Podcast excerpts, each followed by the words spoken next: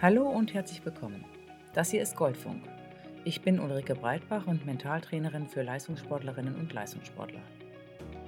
In dieser Rubrik des Podcasts widme ich mich den Trainerinnen und Trainern. Von euch wird viel verlangt und in Sachen Technik, Taktik oder Bewegungslehre gibt es auch sehr viele Angebote, die ihr nutzen könnt. Aber gerade wenn es darum geht, mit Stress, Druck und den eigenen sowie äußeren Ansprüchen umzugehen, da werdet ihr als Trainer häufig alleine gelassen.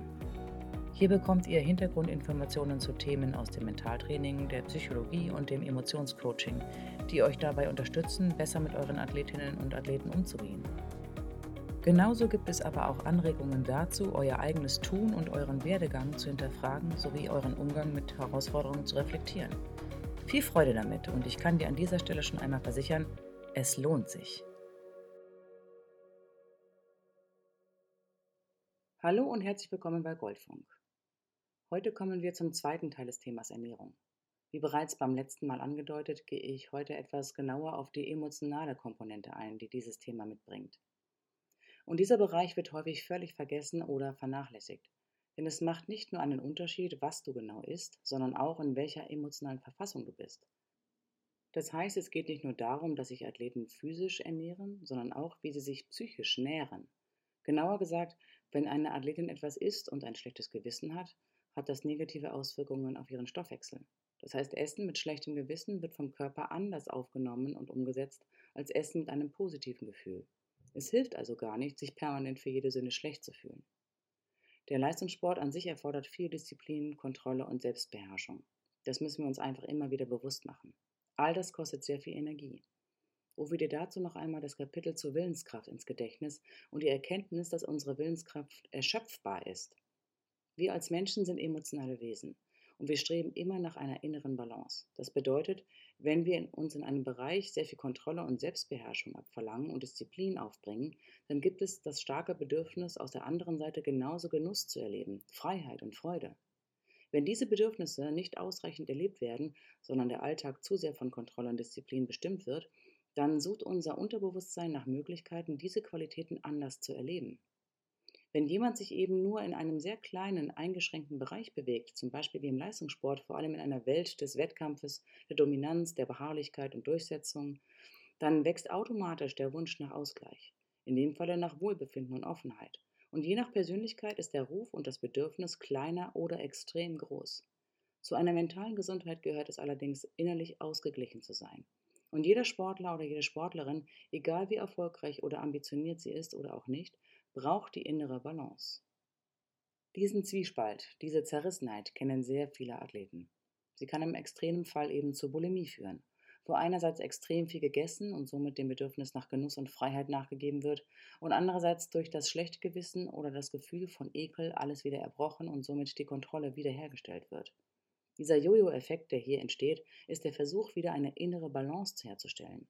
Es ist also eine Strategie, die allerdings sehr ungesund ist.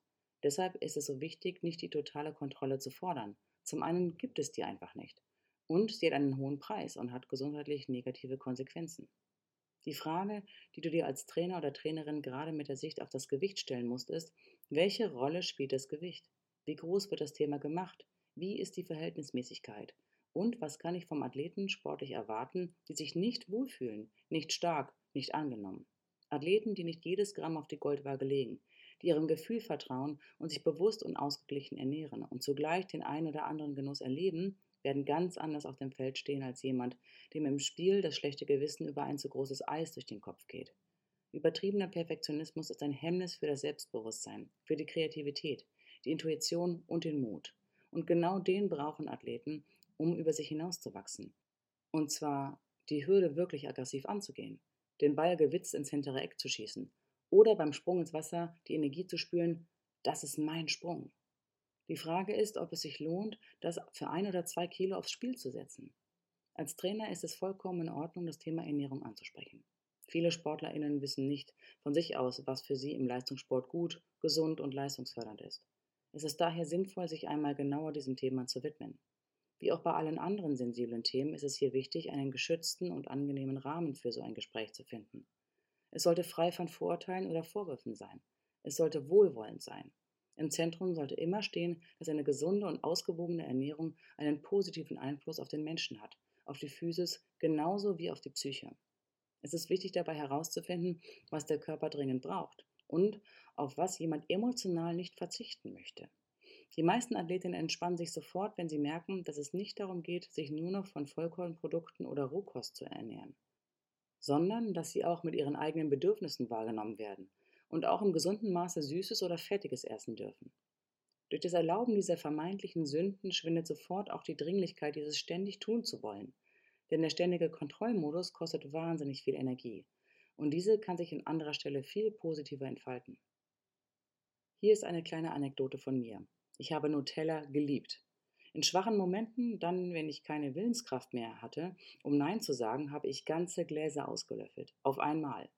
Es war meine Nahrung für Trotz. Das war meine Antwort auf die Kommentare von Trainern, das Gefühl, stark kontrolliert und beobachtet zu werden. Dann habe ich das gemacht, gegessen, bis der Arzt kommt.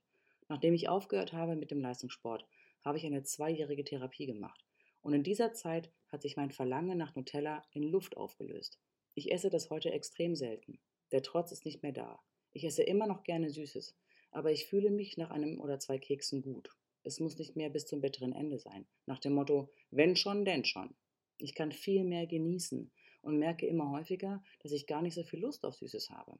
Ich esse zum Beispiel gar nicht so gerne Eis, kann wunderbar daneben stehen, wenn das meine Kinder essen. Die gucken immer ganz unglaublich, wenn sie mir was anbieten und ich will gar nicht. Und wenn ich manchmal wesentlich mehr Lust auf Süßes habe, dann weiß ich, dass es emotionaler Hunger ist, dass da ein Verlangen nach Genuss und Freude generell ist. Manchmal auch Trotz oder Frust. Ich habe jetzt einfach viel mehr verstanden, für was Essen bei mir wirklich steht. Um als Trainer ein gutes Gespür dafür zu bekommen, wie sich das Thema Ernährung, Gewicht und Gesundheit für Athleten wirklich anfühlt, ist es sinnvoll, wenn du dir einmal selber die Frage stellst, wie es dir als Trainer mit dem Thema geht. Welche Erfahrungen hast du bisher damit gemacht? Wie ging es dir damit in der Kindheit, der Jugend, als Sportler? Was hast du bei anderen beobachten können, was dieses Thema betrifft? Und wenn du dir jetzt vorstellst, du sollst dich ab heute einmal pro Woche vor einem Kollegen oder deinen Athleten wiegen, am besten noch in Unterwäsche. Wie geht es dir bei dem Gedanken? Wie ist es, wenn du alle Mahlzeiten aufzeichnen müsstest? Tabellen führen über Kalorien, Fette, Zucker, Kohlenhydrate, Alkoholkonsum, Zigaretten. Was löst das genau bei dir aus? Und wie geht es dir, wenn du wüsstest, demnächst gäbe es auch für Trainer und Trainerinnen einen Gesundheitstest, in dem die Förderung und Unterstützung davon abhängig gemacht wird, wie viel du wiegst was du genau isst, wie viel du dich bewegst und wie dein Gesundheitszustand allgemein ist. Wenn Tabellen öffentlich aufgehängt werden, für jeden Mann und jede Frau ersichtlich. Was macht das mit dir? Ganz ehrlich. Vielleicht denkst du, dass es als Trainer oder Trainerin egal ist, wie du aussiehst, was du isst und wie deine Lebensumstände sind. Du bist Trainer und betreibst selber keinen Leistungssport. Mehr.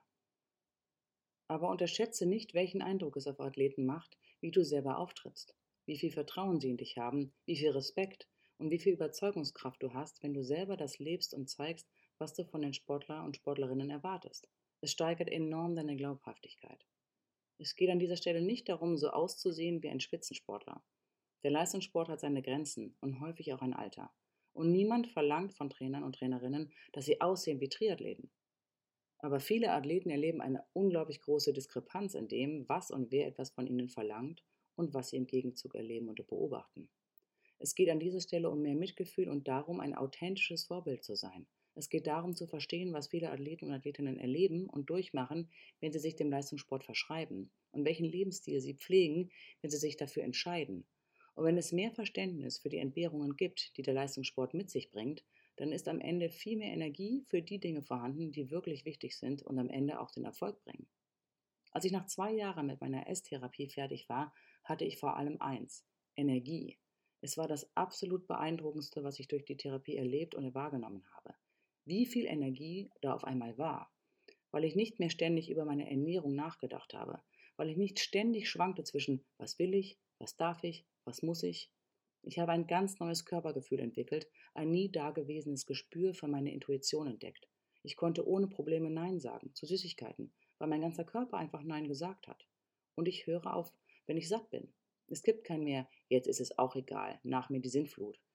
Und es hat einen immensen Einfluss auf meine Lebensqualität, meine Zufriedenheit, meinen Selbstwert.